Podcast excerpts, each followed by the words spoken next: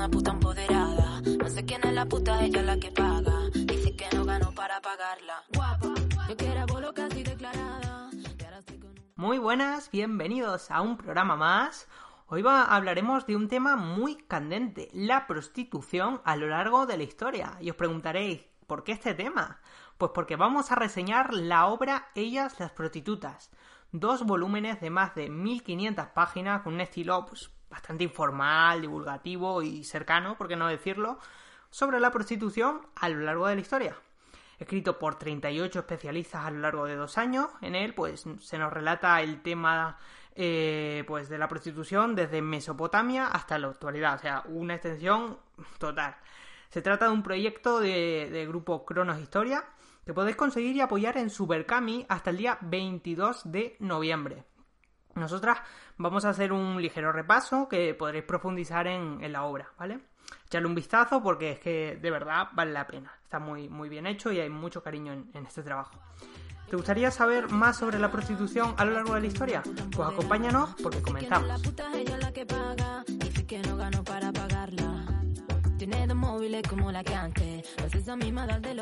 Bueno, vamos a empezar pues por el principio, que está bien empezar. Eh, Mesopotamia. Mesopotamia, que nos suena como una sociedad muy concreta, pues al final no deja de ser un grupo de sociedades eh, antiguas que mm, congrega a sumerios, persas, Arcadia, Asiria, Babilonia, bueno, un, un conjunto de sociedades antiguas, ¿no?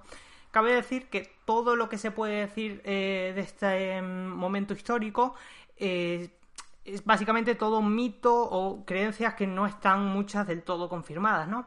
Porque estamos hablando de 4.000 años de historias de prostitución antes de nosotros, 500 años después de la escritura, así que pues todavía la historia como tal no estaba muy, eh, muy desarrollada, ¿no?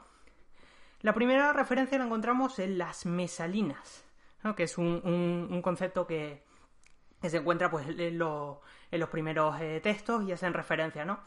Ahí encontramos una jerarquía entre prostitutas con varias terminologías en las que los historiadores pues no saben el significado eh, exacto, ¿no? Hay muchos tipos como eh, Istaritu, perdón si, si lo leo mal, Gastitu, Nujin, que bueno, que se cree que, que se dividen entre sacerdotisas, otras formas menores o más eh, populares de ejercer la prostitución, pero que bueno, que todavía no saben darle un significado exacto. Lo que sí es cierto es que se, mm, se sabe que tenían gran poder de persuasión social, porque bueno, estaban en el ámbito privado, y como la cultura pues siempre ha sido machista, el hombre tenía libertad sexual, la mujer debía ser fiel, debería ser más, más pura, entonces pues el que se iba de prostituta básicamente era el hombre. Eh, y bueno, también hay referencias a prostitución sagrada, ¿no? Como para venerar a las diosas, venerar al- a la diosa en concreto del amor y la guerra. De ahí pasamos a Egipto, que, que, bueno, tiene muchas eh, similitudes. Aquí también hay muy poca información. Solo hay constancia de la prostitución eh, femenina, porque era un tema tabú en la sociedad, porque podía llevar por el mal camino. Y aquí empezamos a encontrar, pues, los primeros datos curiosos. Que no sé, yo creo que te van a interesar, Andrea Cuéntame. eh, usaban pelucas. Porque claro, como en el desierto todo el mundo va con muy poca ropa porque hay 40 grados a la sombra, pues la manera de eh, hacerse notar era pues eso, el, el- el pelo como, como elemento eh, sensual y algunos tatuajes específicos para que tú supieras que esa mujer pues se dedicaba a eso, ¿no? En este caso el término se refiere a prostitutas de taberna, literalmente, estaban con muy mal vistas, eh, de hecho no se enterraban con el resto de, personas, ejercían ahí en, en las tabernas alejadas un poco de, de la ciudad de las urbes.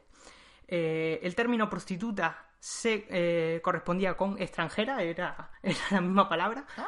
Porque eh, básicamente las prostitutas eran extranjeras. Y bueno, pues los servicios al final se daban a cambio de trueque porque no, no había una, una moneda como tal.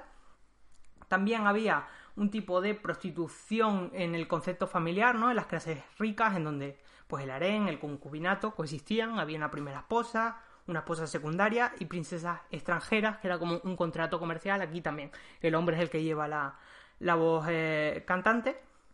Y bueno, eh, también el rey pues tenía sus propias eh, prostitutas, como las Neferut, que son las bellas, que una traducción así un poco Su peluca era mejor que la del rey. su peluca era un poco así como más más grandiosa.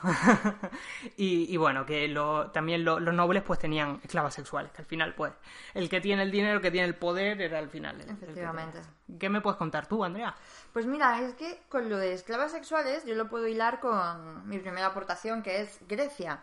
Vale, aquí no había trueques, aquí ya existían los dracma, ¿no? Y um, básicamente, pues aquí, por un lado, o sea, um, eso, hilándolo, aquí también existía el término de, la, de lo que podríamos llamar esclava sexual, ¿no? Y la concubina.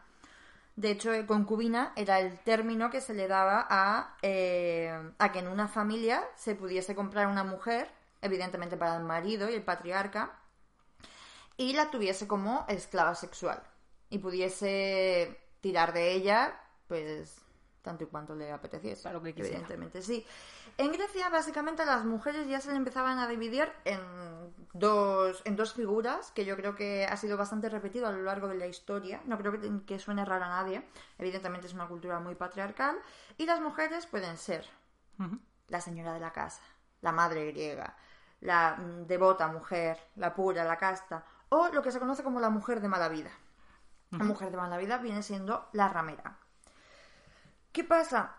bueno, tiene mucha gracia, ¿no? Porque um, la prostitución era muy bien vista, ya más allá de que fuese una cultura patriarcal y tal, porque eh, entre otros mitos, por así llamarlo, u otras teorías, Aristóteles, Aristóteles habla de que aparte de que tengamos cuerpos diferentes, hombre y mujer, eh, también teníamos temperamentos diferentes. No voy a dar una chapa sobre cómo van los temperamentos en Aristóteles, tenía mucha gracia que yo estudié esto mismo para crear personajes en guion, ¿sabes? Pero no para diferenciar que una mujer y un hombre es diferente y que siempre los temperamentos creados en, en iba a decir en personajes masculinos, atención a donde lo llevo, los temperamentos que tienen los hombres siempre eh, constituyen, o sea, tienen más poder que el de la mujer, ¿no? Entonces el hombre es un ser poderoso que necesita a la prostituta, básicamente. Uh -huh. Aquí, por ejemplo, eh, teníamos, eh, bueno, existían varios tipos de prostituta, por un lado he hablado de lo que viene siendo la concubina, pero los dos más, los dos que más pueden sonar eh, vienen siendo las dictenades, que esto viene siendo las pues las prostitutas mmm, más accesibles para todo el pueblo, uh -huh. ¿no? Sus precios son más bajos y no y, y, ellas mismas no tienen poder de decisión sobre ningún vamos, sobre ningún servicio ni ningún cliente. Luego por otro lado, si están las etairas, ¿vale? Que las etairas eran VIP. Estos, y, estos se movían, claro Luego había otras que sinceramente no, no, recuerdo el nombre, pero también está bien para que leáis y lo descubréis por vosotros mismos, que solo se iban con artistas. Uh -huh. Todo esto luego, con lleguemos a la Belle Époque, tiene también un rollito así. Bueno, pero las etairas lo que eran eran mujeres muy sabias, muy pacientes, que tenían sus propios precios y tal. Y hay una cosa que me, que me parece muy curiosa, que es que ellas eran autónomas. Uh -huh. O sea, ellas estaban de freelance. Y luego en el siglo VI antes de Cristo, ¿vale? Eh, Solón, que era quien gobernaba, dijo, no, pues estas tías ganan una pasta y lo que van a hacer es pagar, un, pagar una comisión de sus servicios, no van a pagar impuestos. Pues entonces surge el pornicontelos. Perdón si lo pronuncio mal. El pornicontelos que viene siendo el... El... Joder, no me da la palabra, disculpa. El suplemento que ellas van a pagar al Estado griego, ¿vale? en el que se va a construir el templo de Afrodita, por cierto. Los impuestos. Los impuestos, eso. impuestos era lo que no me salía. Pues básicamente ya tienen un impuesto a pagar con el que van a construir el templo de Afrodita. Luego es muy curioso porque eh, surgen también unas prostitutas que, claro, Afrodita, que es la diosa del amor y tal, y de la fertilidad y, y demás, pues ellas honran a Afrodita mediante la prostitución, ¿no? Y, y bueno, ¿qué más puedo decir de las griegas? Pues que en Corinto tuvieron su tirón, todo el mundo se esperaba que fuesen a Atenas, pero en Corinto también el tema de las heraidas estaba potente. Sí, sí, gustó bastante. Y, y luego, bueno, ¿qué, ¿qué, asociamos siempre con Grecia cuando hablamos? Roma. Claro. Pues bueno, en Roma eh, no, no, era tan diferente la concepción que se tuvo, pero sí que pasó algo muy interesante ¿no? en, en este periodo histórico. Por un lado, en, en Roma se diferencia, evidentemente, el varón de la hembra. Y el varón sirve para dos cosas, o para trabajar o para ir a la guerra. Uh -huh. No sirve para nada más. Básicamente, tiene que hacer que el imperio romano florezca.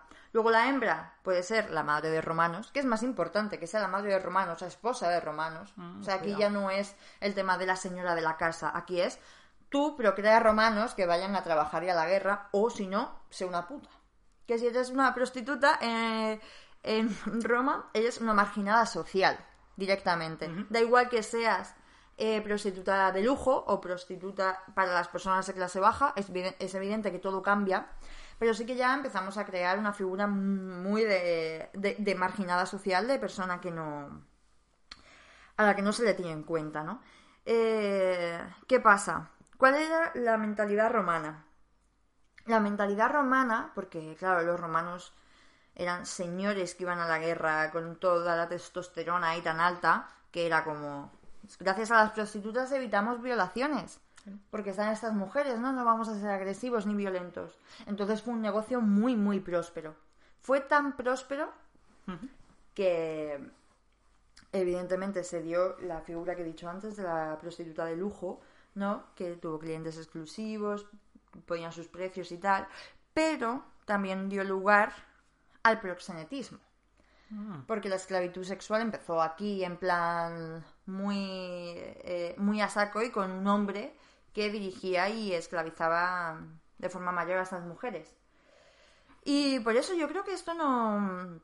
No sé cómo seguir avanzando ¿no? a lo largo del tiempo, pero creo que estas figuras no dictan mucho, no se diferencian mucho de lo que podemos conocer hoy con el tema de la prostitución, ¿no, Pues, Romina? pues precisamente, pues, pues sí, te doy toda la razón. Se parece, mm, salvando las distancias, eh, bastante en, en muchos aspectos. Y es que ahora te voy a hablar de un periodo histórico muy oscuro para, para muchos, eh, en el que precisamente se vuelve hacia atrás. Y no es otro momento que el cristianismo primitivo, lo que podríamos llamar como el año cero después de Cristo, el nacimiento de, de- de Cristo. ¿no? Con la iglesia hemos topado. Con la iglesia hemos topado, ahí mi madre. Pon el freno, Madaleno. Eh, en este momento, eh, la concepción de, de la prostituta tiene mucho que ver, o va muy, muy ligada a la evolución del concepto de mujer o el papel de la mujer en la sociedad, ¿vale? En este momento, eh, los romanos, precisamente, pues la mujer era propiedad del padre, luego del esposo, si enviudaba se iba directamente eh, a la pobreza extrema porque eh, no podía volver a, casarse, por eso que muchas pues eh, acudían a, a la prostitución como una manera de, mira, me voy a ganar la vida de alguna manera y esto es lo único que puedo hacer. Aunque bueno, en esa época al final, pues si nacías de, de O sea, cada uno tenía el trabajo pues que le tocaba, si, si eras eh, herrero, eras herrero y bueno eh, también un poco uh, lo que te dictaba la sociedad. En ese momento aparece eh, Jesús. Y Jesús, pues, pues haciendo una... Jesús de Dios. Jesús de Dios, Ah, Jesús vale. de, de- de Nazaret, no un romano, eh, Jesús, no, no, no, Jesús de, de- Nazaret que haciendo una, un poco una alegoría con, con- con la actualidad, pues es un hippie, ¿vale?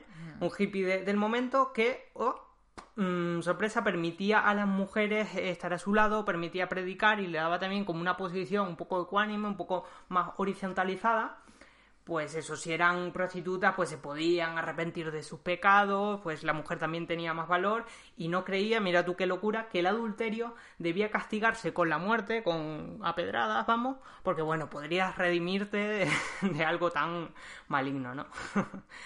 Eh, claro, eh, todo el mundo sabe dónde acaba esto, bueno, Jesús triunfa, es como un, influencer de la época y se muere. Se muere y empiezan a contar sus historias. ¿Qué pasa cuando se cuentan la- las historias? Que se cuentan como te da la gana y le dan la vuelta a todo. Llega Pablo de Tarso, ¿vale? Que adapta todo esto a la civilización romana de- del momento. ¿Qué pasa? Que lo contó pues las partes que quería y las partes que no, pues la dejó un poco al lado.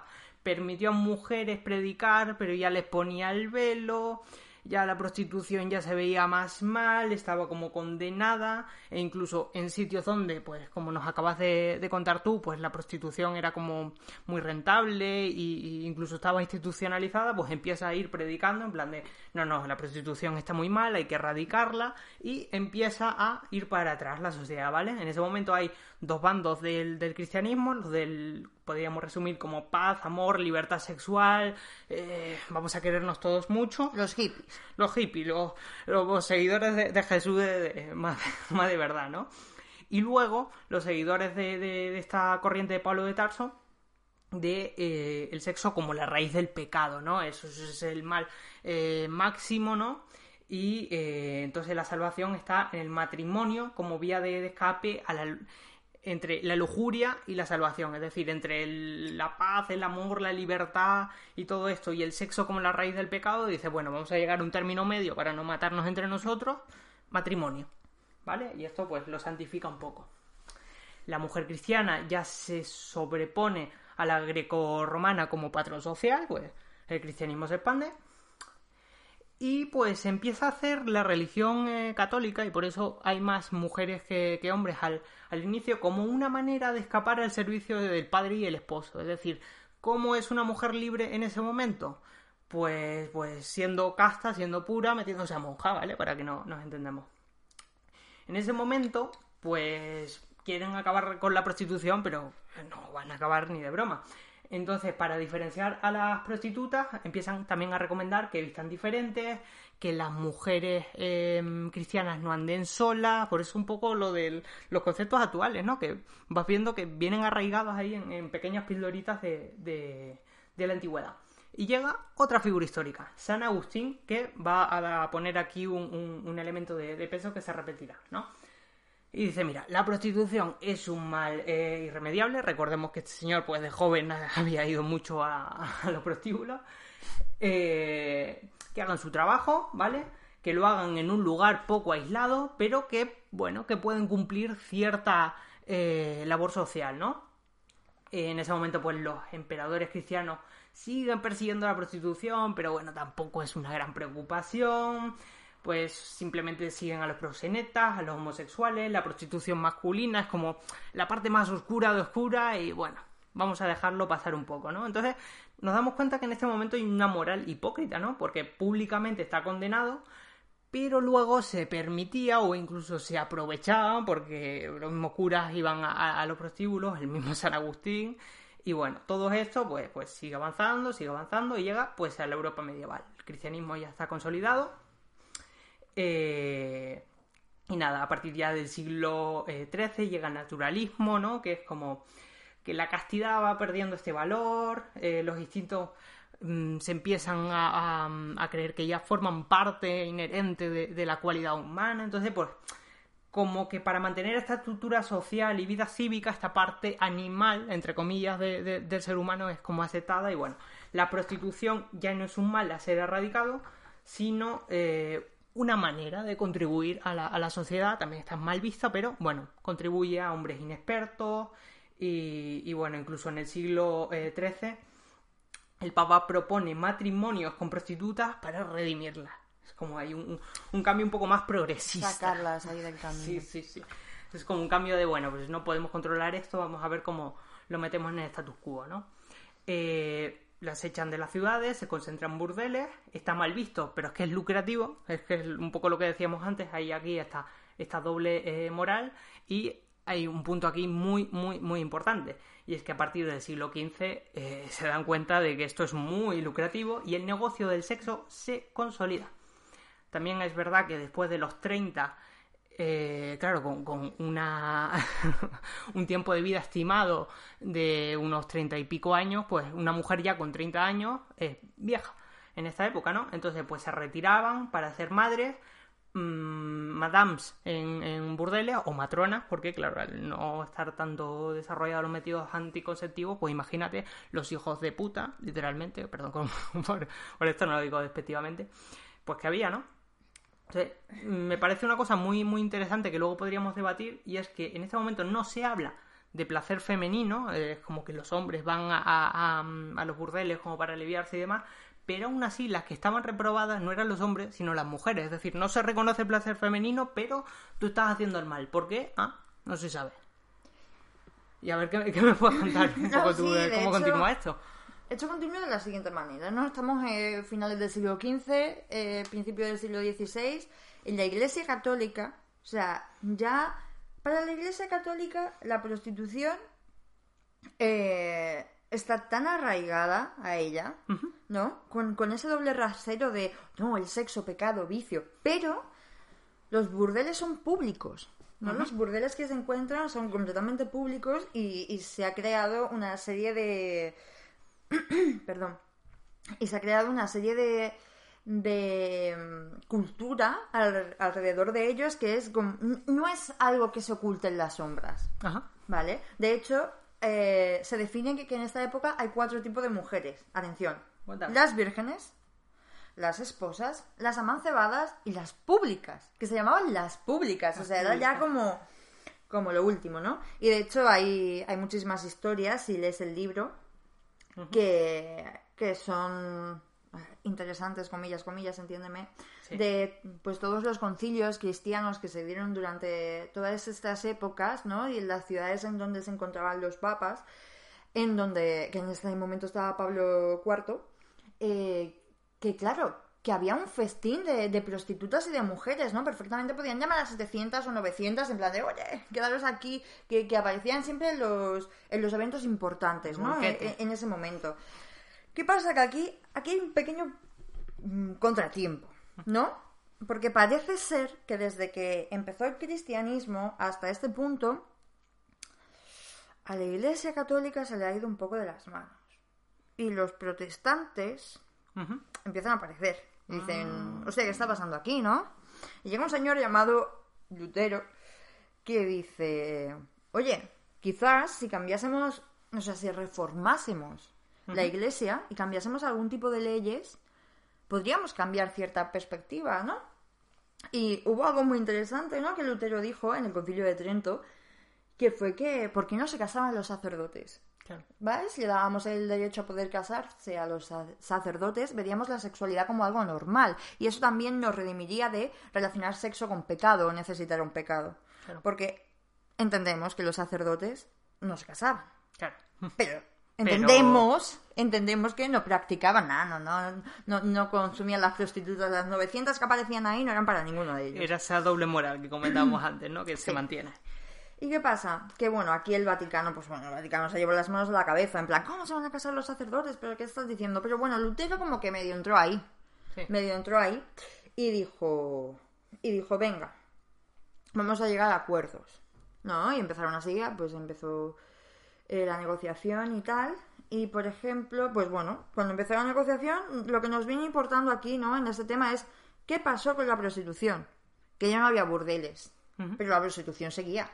La prostitución seguía y evidentemente es lo que tú has dicho antes, ¿no? No había preservativos por esta época, ni ningún método anticonceptivo. Y, mm, y, entonces, igualmente la higiene, de esta época tampoco era un tema que, que se viese mucho, ¿no? Más allá de la prostitución o no. Pero el, tem- eh, el hecho de que ya no existan burdeles hace que las putas se mm, estén en las calles, se mueran en las calles y, con, y contraigan enfermedades, sobre todo la sífilis, de una manera espectacular. Increíble. Pero es, también es lo que tú has dicho antes, ¿no? Es como que eh, el problema no es que la puta contraiga la sífilis, sino que se lo pasa con la mentalidad esta de esta gente, por eso digo el término la puta, eh, sino que se lo pasa al hombre. Claro, ¿no? un problema de el salud pro- sexual. Claro, de- sí, claro. ¿no? Que pasemos una ETS de esa forma. Y yo voy a darle una hostia la historia, o sea, en, en tiempos de, de me voy, voy a subir, voy a pasar del siglo XVI al siglo XIX para seguir hablando de la sífilis y de cómo esta eh, influyó en Europa, ¿vale? Primero os pongo en contexto porque voy a hablar de las tres potencias más viciosas y donde más se dio la sífilis en, en Europa occidental, que fueron Gran Bretaña, Francia y España.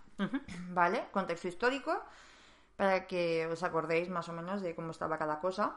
En Francia ya, ya, ya se había vivido la Revolución Francesa. Y la Revolución Francesa, que fue un movimiento súper liberal, había dado lugar a un imperio, ¿vale? A un imperio gobernado por Napoleón Bonaparte.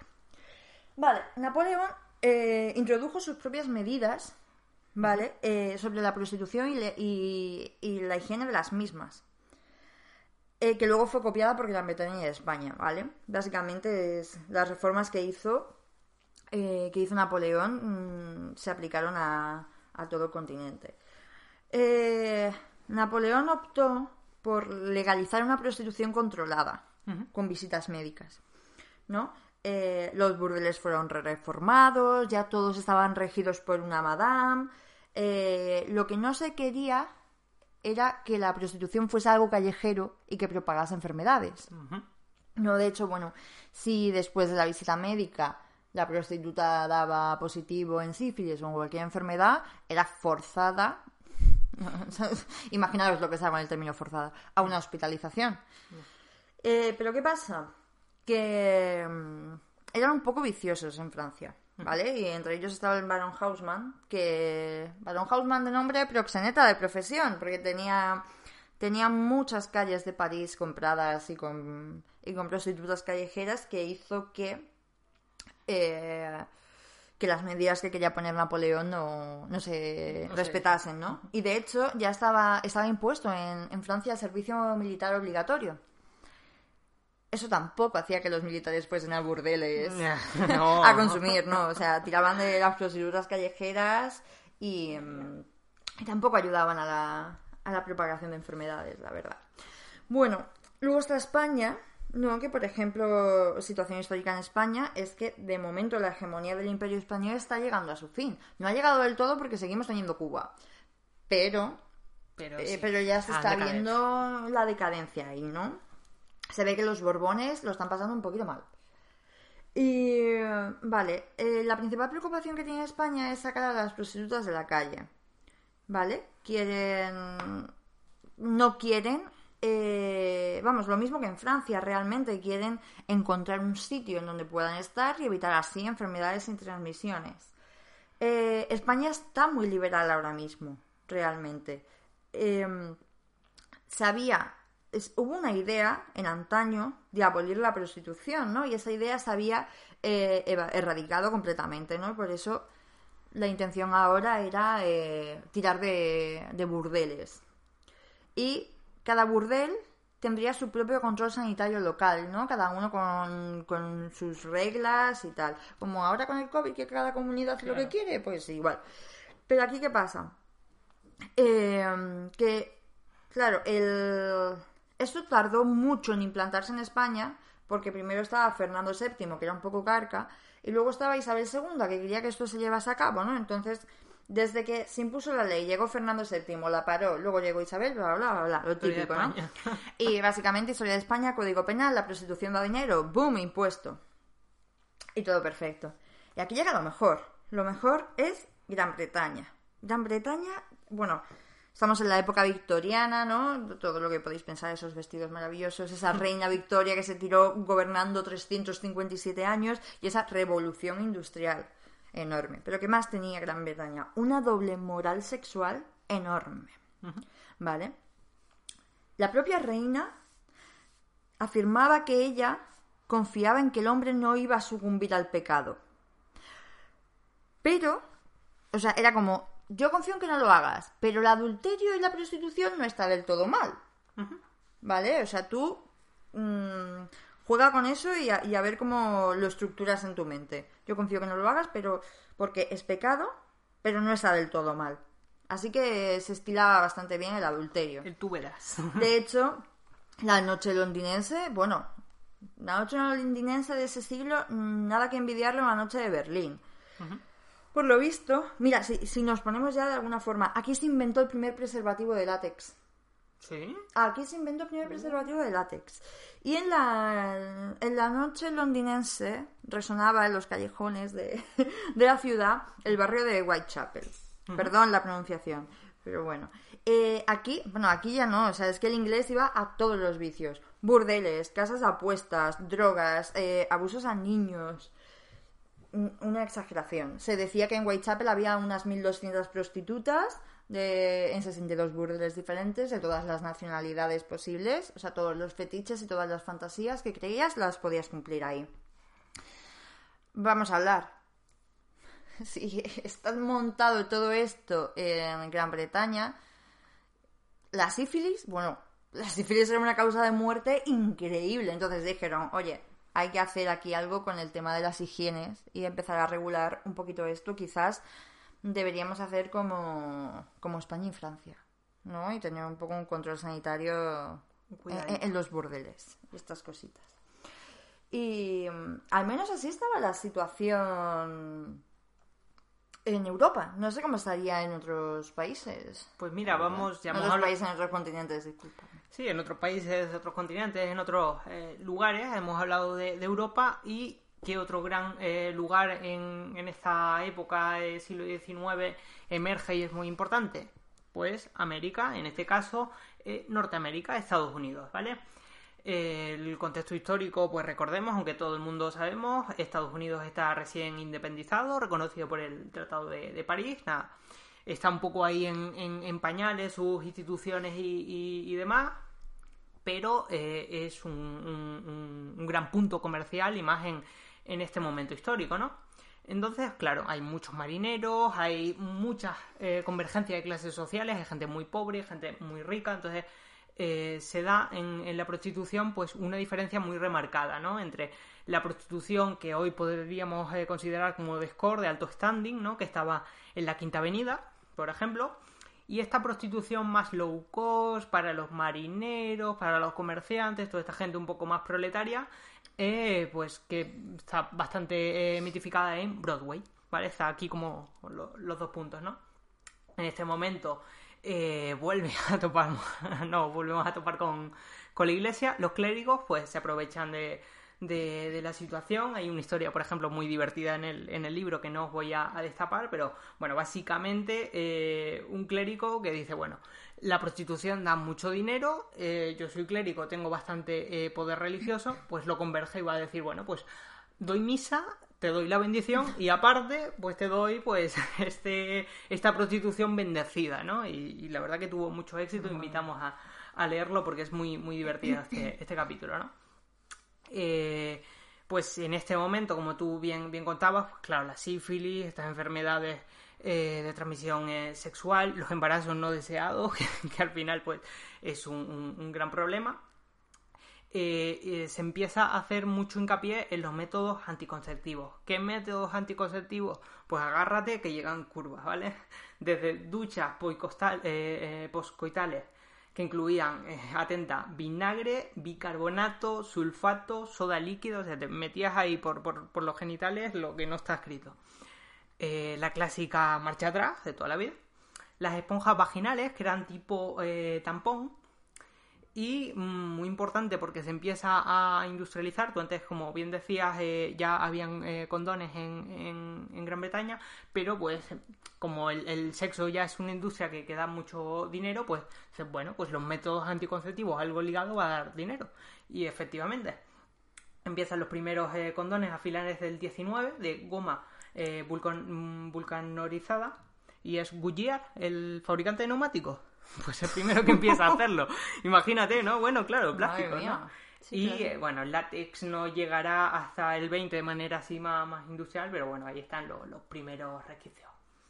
Eh, obviamente, donde hay prostitución, hay moralistas que están totalmente en contra de los anticonceptivos, que al final no deja de ser estar en contra de las prostitutas, porque era quienes más lo, lo usaban. Eh, obviamente, eh, huelga decirlo, pero había burdeles para blancos y para negros, porque en este momento la segregación estaba muy, muy, muy vigente. Eso, pues cuando las prostitutas eran mayores se hacían madams. Y también habían autónomas, esta gente que estaba en la calle, que estaba más expuesta, que ejercían en las calles de las grandes ciudades, que al final pues no dejaban de ser las que tenían menos control médico, las que se enfermedad, las que se enfermaban antes, las que morían antes, las que tenían en definitiva peores condiciones. Y bueno, ya hemos hablado un poco de eh, Norteamérica. ¿Qué tal te parece si bajamos un poquito y nos vamos a pues, esta América Latina también del Me 19? parece y muy 20? interesante eso. Bueno, pues como has contado, la descolonización ya es un hecho, los macroimperios se, se desmoronan y con todo esto llega la independencia y la descolonización. Vale, pues aquí eh, en estos momentos hay, hay también pues una dicotomía como hemos estado hablando durante todo el podcast, ¿no? Por un lado, se encerraba al- a la gente eh, por comportamiento lujurioso, lo que podríamos poner ahora como estas terapias de reconversión y tal, que bastante turbia, pues ya la habían en, en la época para que dejaras de, de ir a los prostíbulos. Pero al mismo tiempo se consideraba un delito menor, un poco lo que decías antes, que es como esto está mal, pero bueno, tú verás, ¿no? Entonces estaba entre el delito y el pecado, pero mm, todo el mundo sabía que, que- iba a ocurrir y, y querían que ocurriese porque era lucrativo, ¿no? Eh, en este momento, y es muy, muy importante y creo que, que es un punto que, que hay que remarcar, y es que la prostitución empieza ya a verse como un medio complementario, es decir, eh, antes de, de todo esto, sobre todo, eh, las prostitutas estaban evocadas a eso de, mira, no me queda otra. En este momento las mujeres se dan cuenta de, yo me puedo deslomar durante todo el día, o puedo trabajar durante unas horas, y que esto sea pues un medio complementario a mm, tener mi tienda o dedicarme al comercio, tienen independencia, porque muchas también eh, eran autónomas y demás, y aparte te da más tiempo libre. Entonces empieza ya con estas transformaciones de, de la modernidad a todo este tipo de debates de, o sea, que, la prostitución ya eh, ya no es algo tan, tan precario, ¿no? Eh, y bueno, pues ahí hay una, una gran oportunidad de, de negocio y cuando hay oportunidad de negocio acaba entrando en un concepto que a mí pues me encanta hablar de esto, he hablado en muchos podcasts, que es la esfera pública. Esfera pública, ya entran ahí y dicen, bueno, pues aquí tienen que haber controles de calidad en los burdeles, de higiene, un registro eh, legal, hay que patentar los burdeles, eh, hay que tener pues eso, una salud pública. Y es muy importante esto porque eh, hay una, una gran estigmatización por culpa de, de- de las venerias, ¿no? Si tú ibas a, un médico diciendo, hostia, mire doctor, que tengo una veneria y tal, el doctor en principio pues tiene que guardar el secreto profesional como es lógico, pero claro, las prostitutas eran mujeres públicas, como tú bien decías antes, aquí también eran mujeres públicas. Entonces no gozaban de ese secreto médico. Si tú tenías una veneria se iba a enterar todo el mundo. Porque por salud pública, auspiciados en eso, pues bueno. Claro. Entonces, pues bueno, cabe, cabe destacar todo esto, ¿no? Entonces, en este, en este momento, y, creo que es el gran punto y el gran cambio de paradigma, surge eh, los primeros debates entre el abolicionismo y la regulación, entre todas estas beatas que dicen, no, esto es inmoral, esto tal, y la regulación de decir, hostia, es que yo, a lo mejor una señora quiere dedicarse a esto, pero con unas medidas dignas como cualquier otro trabajo. Y no sé qué, qué me podrás eh, contar tú ya avanzando un poquito más en, en la historia, que creo que tienes un tema ahí muy, muy Bueno, interesante. a- avanzando un poquito, sí, yo creo que estamos ya más o menos en el siglo XX, ¿no? Las dos nos hemos puesto ahí. Sí. Yo voy a volver a Europa, porque yo estoy ahí encarcinada es y voy a volver a Europa. Estamos en el siglo XX. ¿Qué ha pasado? Que hemos perdido Cuba. Hemos perdido Cuba, o sea, es la manera de decirnos, oye España, ya sí que no tenéis imperio, ya no tenéis nada donde agarraros. Vale, pues esa es la situación histórica, estamos en plena restauración. Yo quiero hablar de un tema muy interesante, pero mm, que es la situación de la prostitución durante el franquismo. Pero quiero contar ciertos datos históricos hasta llegar al franquismo, que me parecen muy interesantes. Cuéntame. ¿Cómo está? Empezamos siglo XX en España. ¿cómo- ¿En qué, ¿En qué lugar se encuentra la prostitución? A ver, la prostitución molesta, pero nadie hace nada por ello. Las feministas abolicionistas, por un lado, empiezan a coger muchísima fuerza y empiezan a, a criticar esta situación, y por otro lado, eh, los médicos, preocupados por las ETS, también empiezan a dar su opinión sobre eh, qué sucede con la prostitución. Vale, la última ley de la reforma de la prostitución eh, eh, antes de la, la de 1901 fue la de 1845. O sea, habían estado más de 50 años sin ninguna ley nueva, sin ninguna reforma ante esta situación. Y entonces, eh, lo que. Para explicar, porque estamos diciendo que tampoco es que nadie haga nada, o sea, es que la gente tampoco hace mucho. Por ejemplo, uno de los, de los datos más curiosos de esta parte es que Clara Campoamor, ¿no? Icono feminista español, Clara Campoamor, evidentemente no quería la, la prostitución, ¿no? En su país, ni que la prostitución se, se regulase o se pudiera llegar a, llegar a porque se pudiese llegar a generar una trata. Lo que pasa es que tampoco quería que la mujer fuese la mujer de casa sumisa. ¿no? Y tenía ahí una dicotomía la pobre. De hecho, bueno, para evitar la trata de blancas y las enfermedades y la transmisión de las enfermedades venéreas, se creó un patronato en 1901 supuestamente para la protección de estos sucesos, pero al que no se le da mucha importancia. Donde se le empieza a dar un poco de importancia a esta situación es cuando llega la Segunda República, ¿no? Entonces ya sí surge un patronato de protección a la mujer en el 31, ¿vale? Eh, en donde lo que se quiere es, es intentar dar una, una solución a, a la prostitución como tal. Eh, de hecho, eh, cuando empiezan, quieren... No, no le dan la importancia necesaria, no hablan del abolicionismo como tal, pero 900 mujeres mueren del 31 al 35 por sífilis. Vaya. Vale, se entonces dice rápido, ¿eh? Claro. Y en 1935 dicen, vale, pues ley abolicionista. ¿Qué vamos a hacer? ¿Qué significa la ley abolicionista? Que vamos a no queremos que se explota a la mujer de forma legal.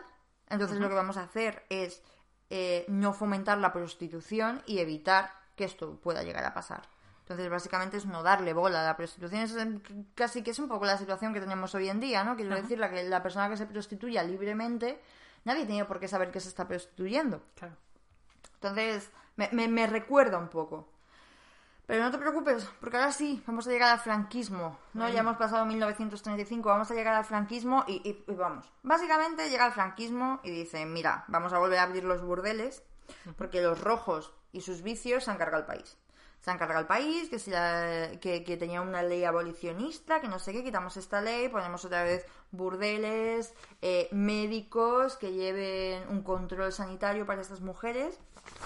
Mm, eh, y así, de hecho, se les daba un carnet, ¿no? Se les daba un carnet a, a las prostitutas en plan de, mira, que mm, tienes esta enfermedad, tal, o sea, está- estás marcada.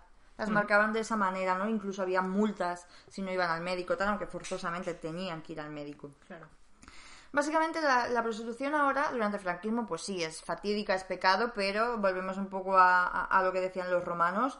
eh, tenemos que evitar que violen a las muchachas de bien. Entonces hay que coger a las marginadas y utilizarlas de esta forma. Pero no queremos las venerias, como hicieron los rojos, ¿no? Por eso lo que he dicho, los burdeles, bla, bla, bla. Eh, por esta época no se va a penar la prostitución ni por el Código Penal ni por la ley de vagos y maleantes. Vaya. Pero sí se perseguía la trata. En el franquismo no se quería trata de blancas, se quería una prostitución en burdeles controlada, básicamente. ¿No? Eh, y yo voy a contar una cosa que pasó. Solo en el año 1940. Vale. En el año 1940 dos, hubo 2.000 muertes por sífilis. No sirvió de nada lo que se había hecho durante el franquismo. O sea, se habían conseguido 900 muertes por sífilis en cuatro años y acabamos de avanzar a 2.000 en uno. Una, una locura esto, ¿no? Entonces, a ver, ya eh, el franquismo sigue, sigue en aumento, ¿no? Y llegamos a 1956. En 1956 ya había gente que mm, a nivel público y a nivel en toda Europa que decía, oye, que el fascismo es malo. Es muy, muy malo. Ya, Ya, ya, ya. ya está haciendo demasiados estragos. Vamos a lavarnos la cara. Y en España se lavan la cara, ¿no? Y dicen, vamos a odiar la prostitución. Esto es ilícito. ¿Vale? Eh, vamos a crear un nuevo código penal. En el código penal va a poner que los proxenetas son lo peor del mundo. Pero oye, ¿y si decimos que las peligrosas son las prostitutas? Son las mujeres peligrosas, porque acaba de llegar la pornografía en España y el destape está a la vuelta de la esquina. Claro. Estamos en pleno libertinaje y yo creo que hay que castigar a las prostitutas para que no se nos descontrole esto y se vuelva todo Sodoma y Gomorra. Entonces, tenemos ya preservativos, tenemos, va a llegar la píldora. En el momento que llegue la transición llega la píldora. O sea, ya había ciertas cuestiones, ciertos tal. Eh, de hecho, ya, ya, ya se va a abrir otra vez una puerta al libertinaje. Así que vamos a, a tranquilizarnos. Pero hay una cosa que me parece súper interesante sobre la prostitución en el franquismo, que es la prostitución masculina. Que, que se estilaba un montón esto, ¿eh? Anda. Espérate. Esto sí que era lo peor. ¿Por qué? Porque la prostitución masculina se daba entre hombres. Claro. Evidentemente era una forma de eh, poder mantener relaciones homosexuales durante la época franquista. De hecho, eh, no, evidentemente no empezó aquí. Su primer boom fue en el siglo XIX. Ciudades como Madrid y Barcelona eh, tenían eh, muchísimos servicios ¿no? de prostitución masculina. Eh, estas personas, claro, estas personas eran completamente ilegales. Estas personas eran sin proxenetas, sin burdeles, sin nada, calle. Completamente la calle, completamente oculto y muertes por sida a montones. Claro, total. Básicamente. Y de hecho, bueno, pese a que tuvo un boom en el siglo XIX y tal, ¿no? Durante la época. La época esta franquista. Y, y después de la Segunda Guerra Mundial. Se pusieron cuatro roles. Había cuatro roles para ejercer la prostitución masculina. Atención. Primero, el que se inicia. Este se quiere sacar un pequeño sobresueldo. Es camarero, se acaba de ir a la ciudad, necesita más dinero para pagar sus facturas y dicen, pues mira, me voy a prostituir. El militar.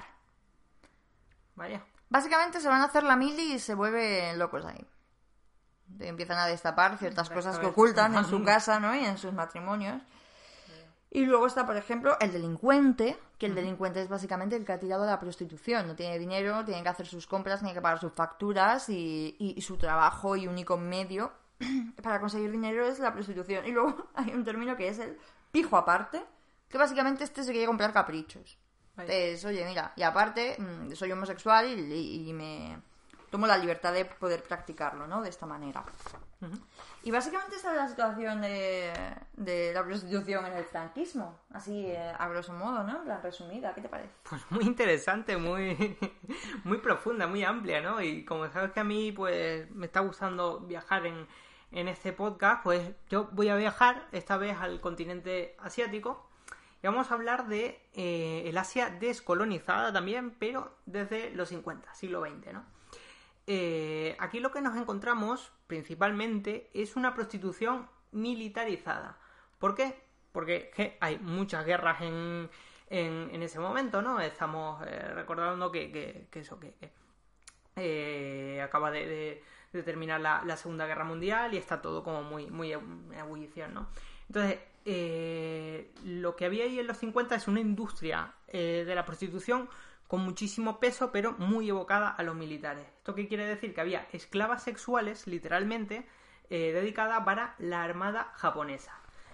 Básicamente, pues con lo que decíamos antes, hay prostitutas pues para evitar que eh, hayan violaciones, porque todo el mundo sabe que los hombres pues es que no se pueden contener, ¿sabes? Que son seres que, mira, ese instinto animal no, no lo puede reprimir.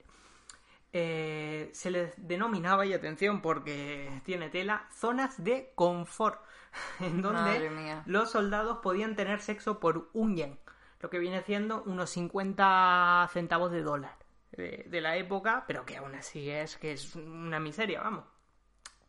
¿Cómo se sustentaba todo eso? Porque claro, imagínate, a, un yen pues todo el mundo eh, iba a ir y aparte si era como una costumbre eh, habitual en, en la época, pues se sustentaba básicamente con secuestros masivos entre el 42 y el 45 de mujeres coreanas. Es decir, vamos, le hacemos la guerra, pierden, te cojo a tus mujeres y ala. De ahí, pues, que, que- que sea considerada esclavitud, trata de, de- de personas y no prostitución. Pero, pero bueno, está, está ahí. Eh, entre todo este panorama, eh, aparte de Japón, Tailandia también eh, sale beneficiosa de, de la guerra de, de Vietnam en, en los 60, sobre todo, a través de la trata, que también se va consolidando lo que hoy podríamos conocer como este turismo sexual, que bueno, es un poco llamar turismo a eso, pero bueno, No hablaré de eso. se empieza, se empieza ahí a, a, a cocer en, en esos momentos, ¿no? Se dan cuenta que, que es lucrativo. Se acaba la guerra, ¿va? mira qué bien. Eh, Estados Unidos se va, pero claro, el problema no desaparece, porque donde ha estado Estados Unidos, Estados Unidos deja su huella. ¿Con qué? Con bases militares. Y donde hay militares, pues continúa la explotación. Eh, al final, pues, hombre, la sociedad no es tonta, la puede reprimir durante mucho tiempo, pero se, se acaba cansando, ¿no? Y eh, sobre todo han habido muchos movimientos de repulsa hacia crímenes contra las prostitutas en, los años eh, 90. Pues claro, eh, evocadas a este tipo de eh, situación tan precaria, pues imagínate, pues, mataban una, una prostituta, de hecho fue un, caso concreto de un de un militar que, que mató a, una prostituta que mm, levantó el país entero. Eh, todo esto ya nos lleva al, turismo sexual, es decir, bueno, pues se van ya los militares o ya no hay tanto militar, ¿qué hacemos con todo esto? Pues reconverten la, prostitución eh, militarizada, se sigue basando en la trata Y bueno, aunque los gobiernos le estén intentando dar un lavado de cara, porque es que eh, ya a finales de- de- del 20, principio ya de- del 21, es como, mira, mm, no puedes tener ese tipo de táctica, eh, cuando han sido al final los impulsores de este tipo de, turismo, este tipo de trata, al final pues, pues no hay quien se lo trague, como quien dice, ¿no? Y, siguen estigmatizados para, bien. De ahí nos saltamos también a una situación bastante eh, similar de guerra en África. Volvemos a, viajar un, poco y viajamos al fin del colonialismo también hasta la actualidad, que viven, salvando un poco la, la distancia, una, una situación muy similar. Eh, ¿Qué pasa aquí? Que hay una pobreza extrema, también hay unos precios eh, irrisorios, también pues se repite más o menos los 50 centavos de dólar. Y, y, bueno, pues al final donde hay precariedad, pues hay trata, hay explotación. Eh, sobre todo esta trata de, de- de- de personas con la venta de te voy a sacar del país, con el sueño europeo, entre comillas, de te voy a llevar, las llevan engañadas, o con la persuasión eh, religiosa, con el vudú, te voy a atacar el, el alma, te voy a matar el alma. Y bueno, consiguen eh, sugestionar, consiguen eh, doblegar a, a- todas estas mujeres.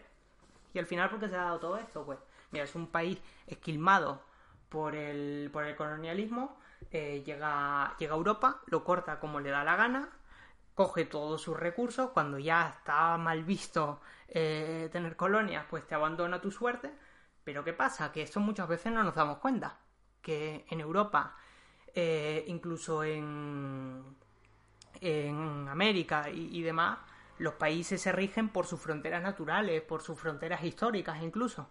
Pasa que aquí Europa llega, lo corta como le da la gana geométricamente y dentro de un mismo país de repente hay tribus enfrentadas, hay diferencias culturales, eh, diferencias lingüísticas, ¿sabes? Imagínate que, que, que tú no te entiendes con, con tu vecino. Entonces, ¿esto qué pasa? Que hay confrontación, hay guerras civiles, hay miserias, hay corrupción, hay pobreza, ¿vale?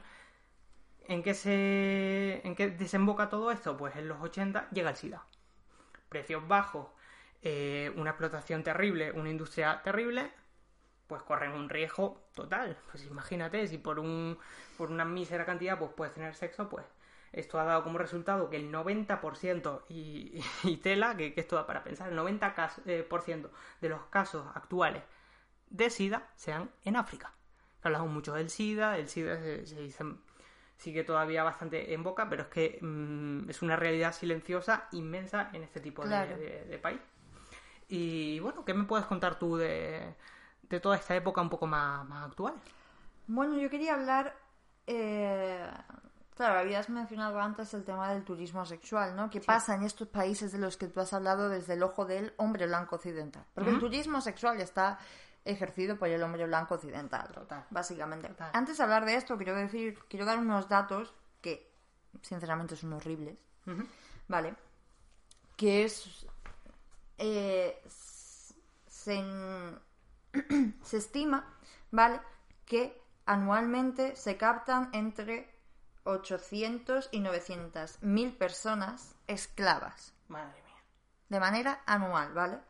Y de esto, de, estas, de estos números, el 50% son niños. De ese 50% niños, el 80% son niñas y el 20% niños.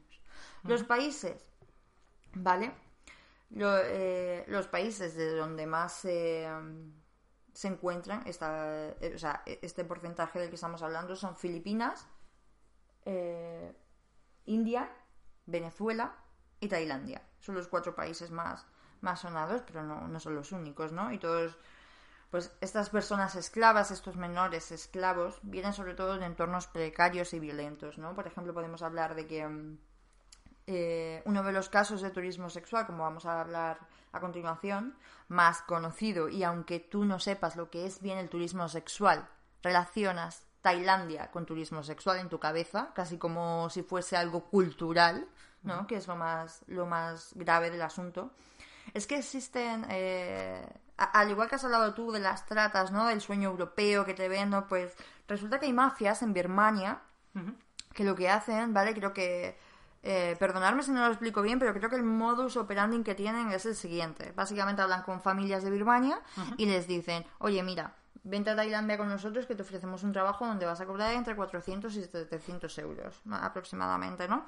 Y entonces una vez que se llevan a la familia ahí, raptan a los menores, raptan a los menores los cuales los tienen encerrados en un sitio protegido con su propia seguridad y tal por parte de las mafias donde son maltratados, son prostituidos. Estos niños casi siempre mueren por sida y, evidentemente se vuelven juguetes sexuales del hombre blanco occidental. Y es muy curioso, por ejemplo, que en España tenemos de las leyes más duras que existen sobre la protección del menor, ¿verdad?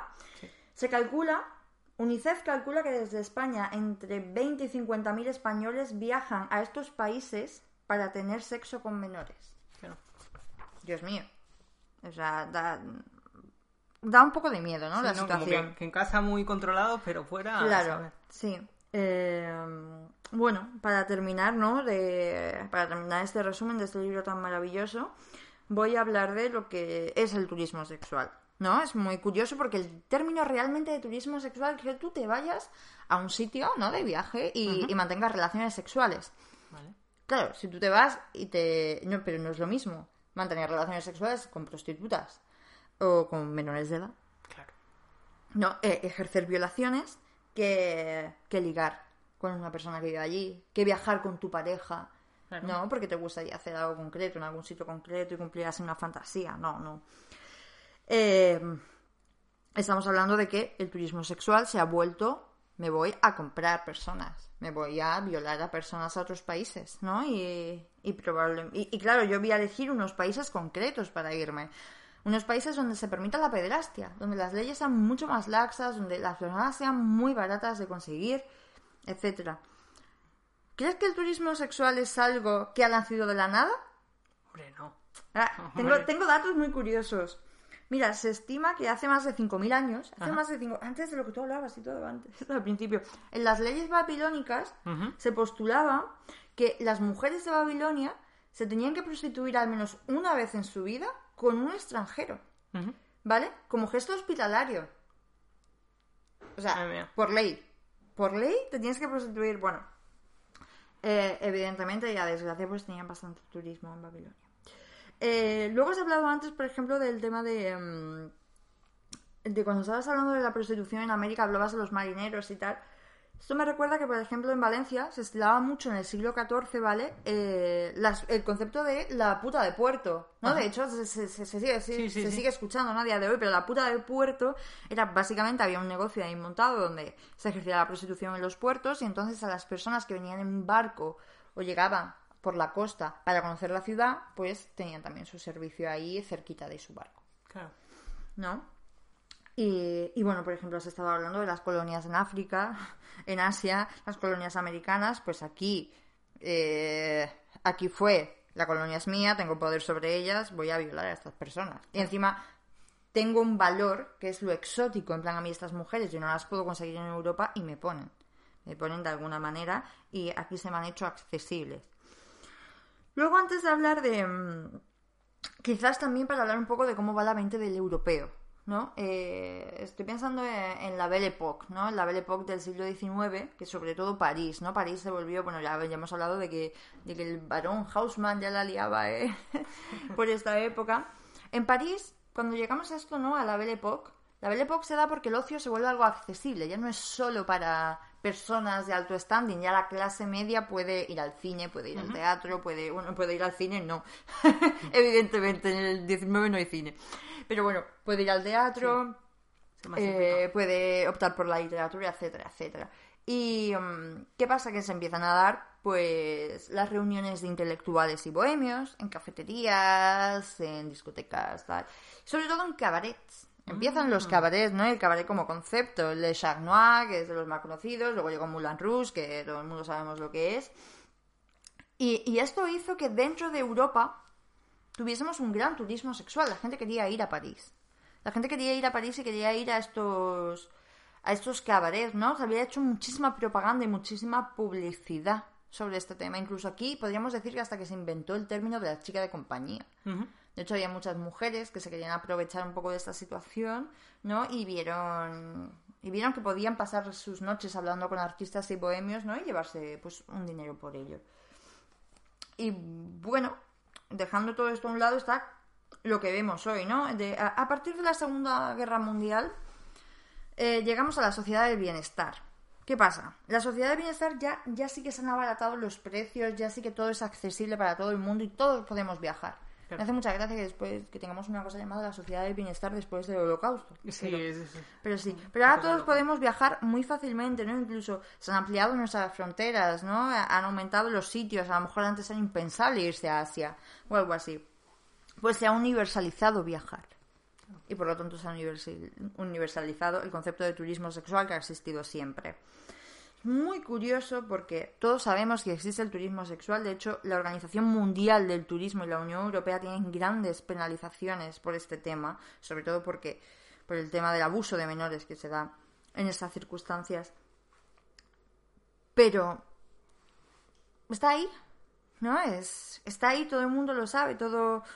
eh, o sea, normalmente que se busca en estos casos, pues lugares pobres, ¿no? Con lo que he dicho antes, leyes laxas, irte a Brasil, irte a Cuba, irte a Indonesia, irte a un sitio donde los gobiernos eh, se estén aprovechando de, mm, del dinero que las propias mafias les generan, porque los gobiernos están muy metidos, saben lo que está pasando perfectamente, ¿no? Y donde tú como hombre blanco poderoso puedes sentirte bien, puedes ejercer lo que hemos dicho, eh, cosas como la pederastia, el abuso o la violación sin ningún problema eh, te puedes debatir de por qué se produce esto, ¿no? Hay a lo mejor algún tipo de, pues, de fetichismo con lo que has dicho antes con las mujeres coreanas.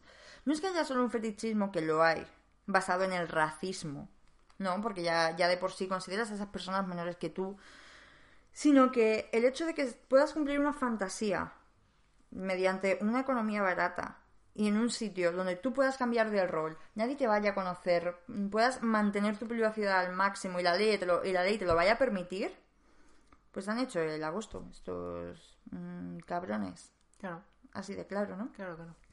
Y, y- y realmente este tema me, pues que me chamusca muchísimo por lo que, por lo que estaba comentando antes, entre 20.000 y 50.000 personas, hombres, eh, viajan de España a estos países, ¿no? Para ejercer estas mm, brutalidades y, no sé, yo quiero acabar la historia así, ¿no? O sea, este... en fin y al cabo, este es el resumen que Romina y yo hemos traído de algunos datos históricos, ¿no? Nos han resultado muy interesantes y esperamos que a vosotros os hayan dejado con ganas de más, la verdad. Eh, vale, como ha comentado Romina al principio del podcast, eh, Ellas, las prostitutas, está formado por dos volúmenes diferentes, ¿vale? Donde existen numerosos capítulos en los que no nos hemos metido, básicamente para que podáis disfrutar tranquilamente vosotros de su lectura, porque merece muchísimo la pena, ¿vale? Así que no os olvidéis que hasta el 22 de noviembre tenéis eh, tiempo para apoyar y conseguir estos libros a través de Berkami. Muchas gracias por habernos acompañado y hasta la próxima. Chao. Entre trata y trabajo sexual. Que deje de opinar sin tener ni idea de nada. Que todos nos prostituimos a nuestra manera, mamá. Dentro del sistema y que el trabajo asalariado es la misma mierda con diferente correa. Que mis argumentos contribuyen al estigma. Que por culpa de eso lleva diferentes vidas. Y tengo que aprender a controlar esta boquita. Porque el lenguaje ofende aquí somos feministas. Que no me queje tanto que parezco moralista. Me lleva de viaje con la pata que le sisa. Dice que se está cobrando el patriarcado.